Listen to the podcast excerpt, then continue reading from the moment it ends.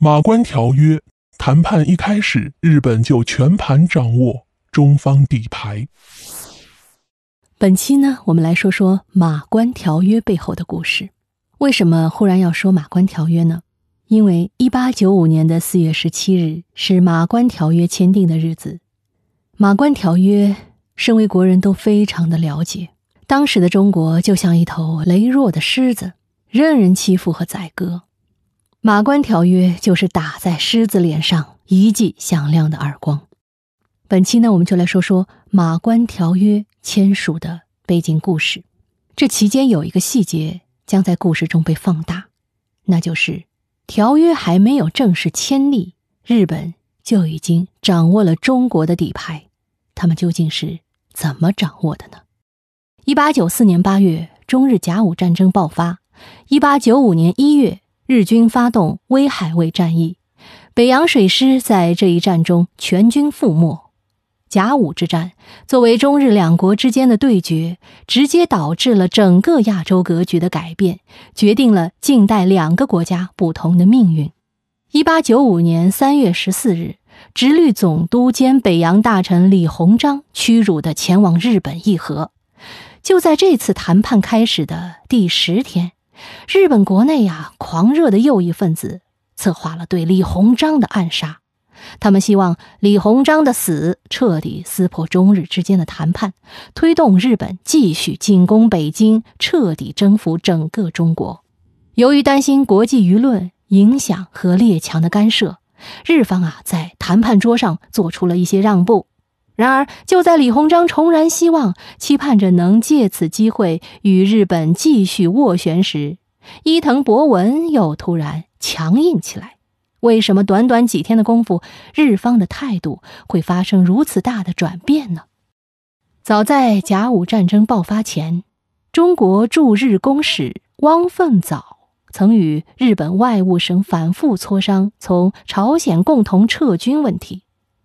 一八九四年六月二十二日，日本送来了一份绝交书，虽说是绝交，但日本人的服务还是周到的，将这份外交照会译成了中文。这本来就是个不同寻常的举动，但被谈判搞得焦头烂额的汪凤藻。也没有多想，就立即按照这份中文照会给国内发了电报。在有线电报时代，往来密电只能送交所在国电报局排发，因此啊，尽管汪凤藻发的是密码电报，但日本外务省只要拿出中文照会底稿略加比对，就能破译中国使馆的全部密码。这也就是说呢。日本情报部门在甲午战争前夕就已经掌握了中方的电报密码，因此，中方每次的军事外交行动，他们都了如指掌。这次春帆楼和谈也不例外。但更可悲的是，缺乏近代军事和知识的清政府、军政当局和官员，从没有人提出要更换这套密码。光绪在电报中。叮嘱李鸿章：“原计争得一分，有一分之意，如今无可商改，即遵前旨与之订约，钦此。”意思是什么呢？就是说，原希望争得一分是一分，但现在既然不行，那就按这个来吧。几乎就在李鸿章接到电报的同时。日方通过破译电报密码，就已经掌握了清政府最高统治者对这场谈判的心理底线。这样一来，伊藤博文态度强硬，拒不让步，也就不奇怪了。李鸿章无计可施啊！光绪帝也担心，如果再拖延的话，会导致议和决裂，大局一发不可收拾。权衡再三后，他最终答应了。日方提出的条件。一八九五年四月十五日，中日全权大臣举行了条约签订前的最后一次谈判。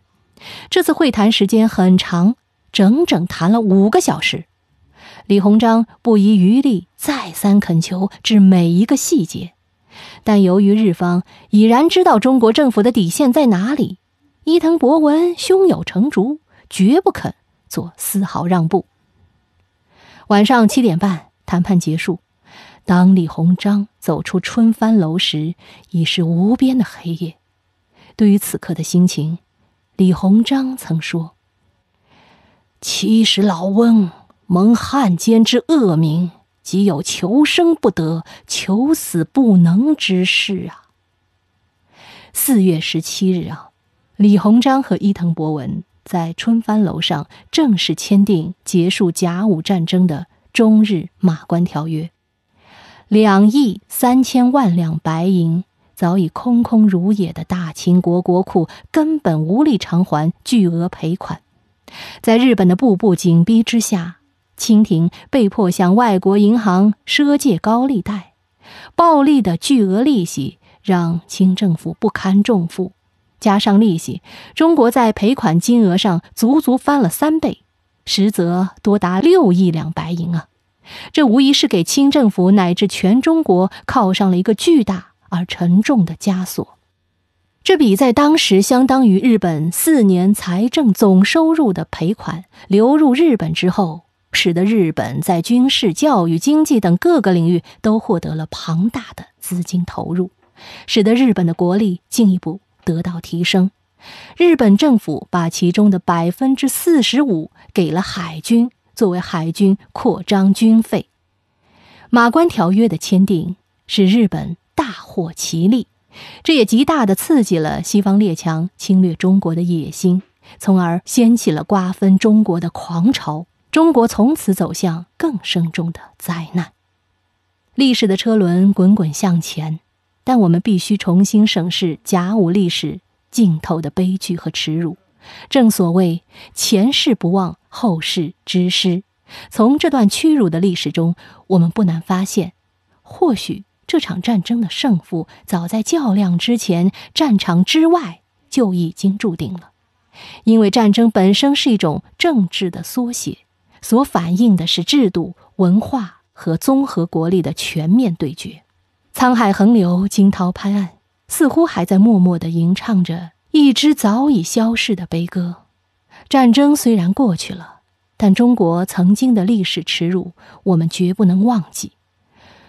我国著名的思想家梁启超曾说过：“唤起五国四千年之大梦，十字甲午一亿也。”也就是说，中国做了四千年的千秋大梦——甲午这一场战争，唤起了中国人的觉醒。而甲午大败，春帆楼上的一纸合约，成为中国之巨祸，但中华这头沉睡的狮子也因此而开始觉醒。好，密室里的故事，探寻时光深处的传奇，下期咱继续揭秘。